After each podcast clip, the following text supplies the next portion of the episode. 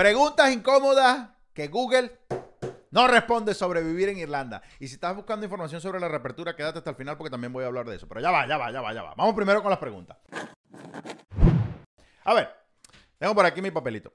Cosa que Google no responde. ¿Cuánto tiempo debe vivir allá para poder optar a la nacionalidad irlandesa? Tienes que vivir en un lapso de 5 años como mínimo, pero ese lapso de 5 años tiene que ser demostrable. Y no todos los permisos que te van a dar aquí del gobierno aplican para contar dentro de estos 5 años. Por ejemplo, estampa 2, que sería la Stamp 2 que tienen los estudiantes, no aplica. Stamp 1G, que sería la que tienen los estudiantes que van a la universidad y al final tienen el permiso full time, un año de trabajo tampoco aplica para dentro de esos cinco años. Y por último, la Stamp 1A, que es la que tienen los contadores para poder trabajar, para poder certificarse, para poder seguir estudiando. O sea, ese tipo de visa, esas tres específicas, no te cuentan el tiempo que tú estés aquí, asistes 4, 5, 10, 20, 30 años, no te cuenta para los cinco años que necesitarías para una nacionalidad. ¿Cuáles son las que sí cuentan? Visa 1, la Stamp 1, que es la que sería ya el permiso de trabajo ya definitivo. Luego, cuando tú pasas esos primeros años con Visa 1, Después puedes aplicar a una Stamp 4, que sería el permiso de residencia permanente. La Stamp 4 también la tienen los familiares de europeos. Si estás casada con un europeo o si tienes mamá, papá europeo, también tienen esa clasificación dentro de inmigración. Luego, estampa 5, estampa 6. Lo único que sí te recomiendo es que si te vas, por ejemplo, a aplicar a temas de nacionalidad a futuro y ya estás en esas visas, en esas residencias que son consideradas permanentes dentro de los cinco años, comiences a guardar papeles de lo que sea, cartas de gobierno, facturas, recibos de pago, yo qué sé, estados de cuenta de banco, porque para el proceso de nacionalidad lo vas a necesitar. Si me caso con una irlandesa, podré optar por la nacionalidad. Tiene que estar casado tres años. Luego, dentro de esos tres años, otra vez volvemos a lo mismo, demostrar que estuviste viviendo con esa persona. Normalmente es que si el contrato de alquiler de la casa o si tienen una cuenta de banco en conjunto, o la declaración de impuestos, algo que demuestre que han estado casados y que tienen vínculos y que vives aquí. Tiene que tener residencia permanente en Irlanda, o sea, tiene que ser Irlanda tu casa, tu domicilio donde tú vives. No es que vengo dos meses, no, vivo en Irlanda seis meses y ya. Seis meses al año y ya, o dos meses al año y ya. No, tiene que ser esta tu casa, porque te lo van a pedir, de hecho. O sea, revisan hasta los estados de cuenta para ver si hacías compras en el líder o en el Spar o en Tesco o en tiendas locales de aquí. O sea, hasta ese nivel revisa. Tienen que tener eso así. Pero sí, en teoría, tres años. A partir de los tres años puedes aplicar. Tampoco es que a los tres años tú vas allá en migración y dices, bueno, mira, ya cumplieron los tres años, aquí está, él es Connor, él es George, ¿y dónde está mi pasaporte? No, no funciona así.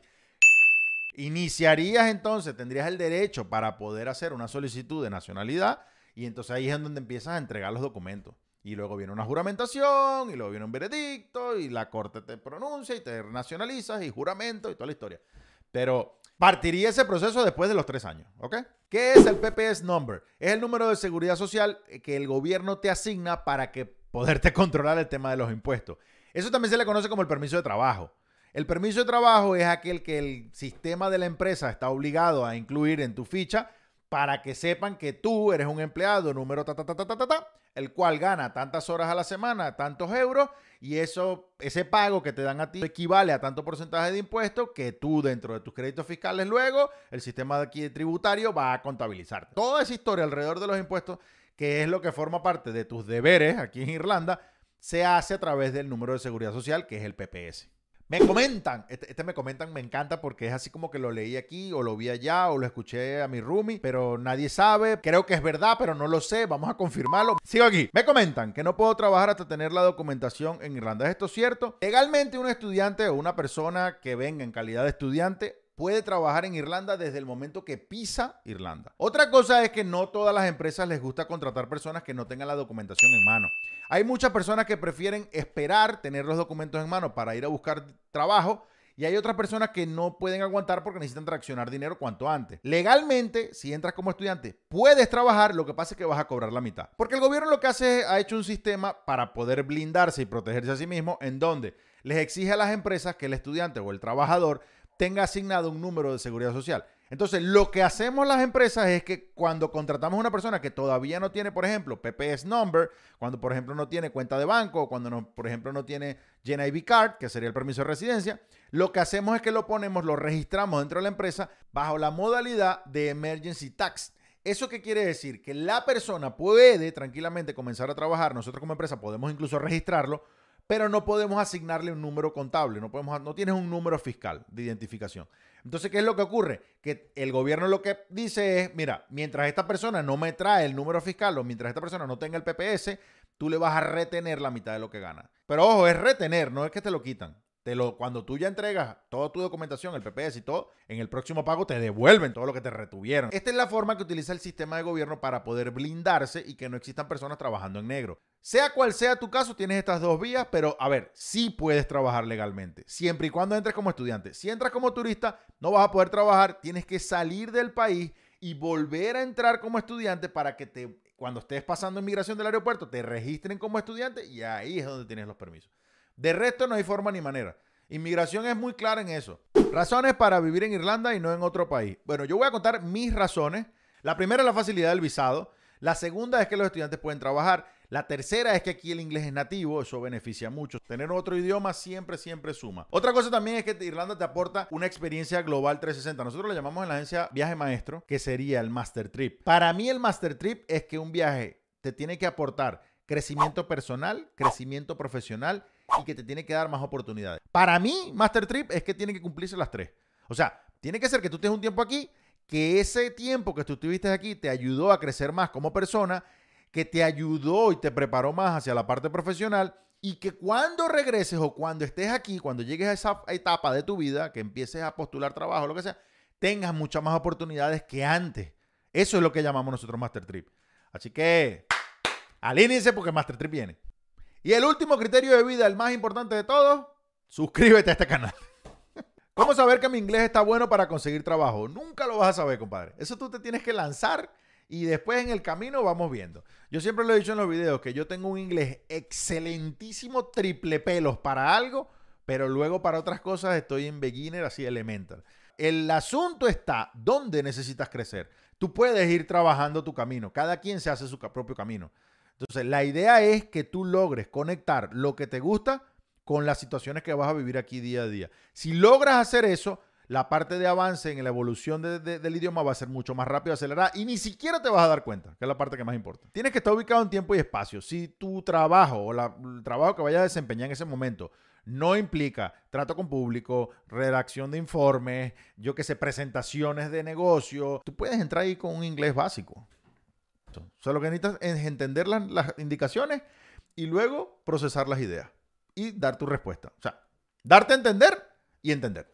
¿Cuánto dinero al mes necesito para no pasar trabajo si voy a vivir en Irlanda? A ver, va a depender de los precios de alojamiento. Normalmente, para bajar ese precio de alojamiento hay dos criterios. O comparto con más personas o me voy a sitios más alejados que a lo mejor ya no, no son tan, tan populares. Entre esos dos criterios, más o menos estaríamos hablando de que si, por ejemplo, vas a vivir en el centro de la ciudad, da igual porque los valores ahorita están casi iguales. O sea, es casi más o menos lo mismo vivir en el centro de Cork, en el centro de Dublín, en el centro de Galway, en el centro de Limerick. O sea, es más o menos igual. Lo que va a cambiar es que vas a tener a lo mejor o más espacio o vas a compartir con menos personas. Pero los valores están más o menos ahí. Entonces debería estar alrededor de entre unos 350, 450, una habitación, bueno, una habitación compartida en una cama individual. Eso es lo que más o menos se vería. Hablando de el mes, hablando de comida, serían alrededor de unos 50 euros más o menos. Creo que estoy exagerando, 50 euros a la semana, pero bueno, yo le pondría menos, yo le pondría unos 20. El tema transporte depende de dónde vivas. Si vives en el centro, deberías moverte caminando, así que no necesitarías el tema del bus. Si vives un poquito hacia las afueras, el bus está alrededor de 20 euros semanales tren, tranvía, dependerá mucho de lo que te vayas a mover. Aquí los, el sistema de transporte aquí te cobra por distancia, entonces mientras más paradas o mientras más lejos vayas, más deberías ir pagando en la tarifa. En el caso de los estudiantes, tienen descuento. Un estudiante te paga semanal 20 euros, que es lo que hacen a través de la Lipcar o la tarjeta electrónica que tú puedes utilizar para utilizar el sistema de transporte, que de hecho se lo recomiendo porque los autobuses aquí no aceptan efectivo ni, ni los tranvías ni los trenes. O sea, tienen que pagar sí o sí con moneda. Es una joda, pero bueno, ahí está. Aunque los tranvías ahora sí tienen máquinas ahí ya más modernas y tal, pero el autobús no. Otra cosa también sería una bicicleta. Puedes utilizar el sistema de bicicletas de la ciudad de Dublín, por ejemplo, el Dublin Bike. Pagas una anualidad, son alrededor de 25 euros al año. Y luego puedes utilizar las bicicletas por un lapso de tiempo para moverte de punto a punto y las vas dejando como que en estaciones que ellos crean. Llegué a Irlanda como turista, me encantó. Ahora quiero quedarme con visa de estudio y trabajo. ¿Puedo cambiar mi estatus? Para hacer eso tendrías que salir del país, o sea, salir de Irlanda, y te vienes ya con toda la documentación, con las cartas de la escuela, que has pagado el curso, con los 3.000 euros, con el alojamiento, o sea, con todo, ya, ya tu plan, los requisitos que te pide para poder entrar oficialmente como estudiante. A ver, inmigración no es tonto. Entonces, una persona que viene como turista y luego a las dos semanas, no, bueno, es que ahora quiero ser estudiante, no es un plan de viaje que todo el mundo tenga. Entonces, yo creo que eso es una de las pequeñas cosas que puede poner en riesgo el viaje de una persona porque he tenido casos de gente que me ha contactado diciéndome que hizo esto y luego cuando entraron inmigración no le creía. Entonces, inmigración lo que le decía así como que, ah, no, cambiaste ahora de estatus porque conseguiste trabajo, quieres quedarte aquí trabajando, entonces tu motivo de viaje es trabajar aquí, entonces, boom, deportado. Tienes 15 días para dejar el país. ¿Eso se repite todos los días? No, pero es un riesgo que puedes correr. Sí, entonces lo que les recomendaría es que viajen, y aparte se van a ahorrar mucho más, que viajen desde el principio con todos los papeles de estudiante, con las cartas de la escuela, con los 3.000, porque el precio no cambia. O sea, hay muchas personas que dicen, no, bueno, me voy como turista, veo allá las escuelas y allá me bajan el precio y luego salgo, porque me salto de esa forma las agencias. Eso no funciona así. Realmente las agencias y las escuelas trabajan con el mismo precio. Aquí va otra pregunta. la acabo de sacar de aquí. ¿Por qué el precio de renovación es mucho más barato que el precio de curso que me cobraron? Porque resulta que cuando la escuela tú estás aquí ya, que tienes ya tu primera tarjeta de residencia, ya te considera como un estudiante local, como alguien que está aquí en Irlanda. Entonces te hace un descuento porque sería como la segunda compra. Ese descuento, para que te lo pueda dar la escuela, necesitas el registro, o sea, la tarjeta, la primera que te dan. Ese descuento es bastante bueno, son como algunos 30, 40% menos. No es nada malo, muy bueno, pero tienes que estar aquí. Si no, no te lo pueden dar. Si no, la escuela no te lo procesa. Lo voy a dejar hasta aquí. Si tienen alguna duda o creen que algo le ha faltado a este video, alguna pregunta que se nos haya olvidado por ahí o alguna situación que ustedes estén buscando ahorita que no consigan, ya lo saben. Se van aquí abajo en los comentarios, ponen ahí, me comentan, dos puntos. Es verdad que, y ahí me dejan la pregunta. Y ahí, y ahí te lo comentaremos en el próximo video.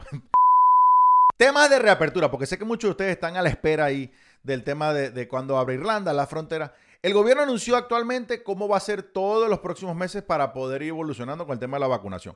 ¿Qué es lo que ocurre? Que hasta que ellos no tengan la población inmunizada, no van a dar acceso a estudiantes de inglés. Y es tanto así que dentro de toda la fase de planificación no, mencionan por ningún lado las escuelas de inglés. Entonces, lo que dijeron es que en los meses alrededor de junio van a ver cómo evoluciona todo para entonces lanzar los anuncios sobre cómo van a hacer la reapertura. Ya al gobierno le, le tengo la pista, le tengo la pista ya medida. Lo que sí les puedo decir es que si analizamos un poquito el contexto, van a ver que todo está apuntando hacia que los meses de reapertura para estudiantes de inglés va a ser el mes de septiembre, octubre. ¿Por qué? A ver, inmigración está cerrada hasta septiembre. Ok, primera pista. Segunda pista, en septiembre comienza el año escolar de las universidades, que es una de las partes fuertes realmente de los estudiantes. Entonces, ellos ya tienen un año y medio cerrada, no van a permitirse otro año ya con la población inmunizada de julio en adelante. Entonces, todo apuntaría, si me preguntan a mí, que van a planificar la llegada de todo lo que son estudiantes de inglés, eh, universitarios o, personas que tengan turismo de estudio hacia los meses de septiembre, octubre. Esa van a ese es mi, ese es mi, ese es mi quino ahí, ese es mi loto, ese es mi bingo. Yo estoy apostando, ese es mi número, ganador. Yo estoy apostando que van a abrir en septiembre. ¿Por qué septiembre? Por el tema de las universidades. Y además tienen tiempo suficiente para vacunar a toda la población. Ya hay datos confiables de que las personas que están vacunadas representan mucho menor riesgo a la hora de, enfrentar el virus. Entonces, es tanto así que parte del comunicado que dio el gobierno es que si ya estás vacunado, prácticamente puedes tener una vida a partir de X mes o X fecha, puedes tener una vida prácticamente normal. O sea, ni siquiera tapaboca, dicen algunos. Yo creo que el tapaboca todavía se va a quedar un ratico más, pero bueno, ahí está. Otra cosa también que tienen que evaluar es que dependerá del tipo de vacuna que ustedes tengan. El gobierno dio una lista, la voy a dejar aquí abajo para que se vayan a mi cuenta de Instagram y ahí lo publicamos, ahí pueden ver todo lo que... Pero es una lista donde va a depender el tipo de vacuna, si tienes la rusa, si tienes la china, si tienes, yo qué sé, cuándo te la pusieron, qué dosis, cómo demuestras que la tienes, o sea, todo. Hay un poquito de todo.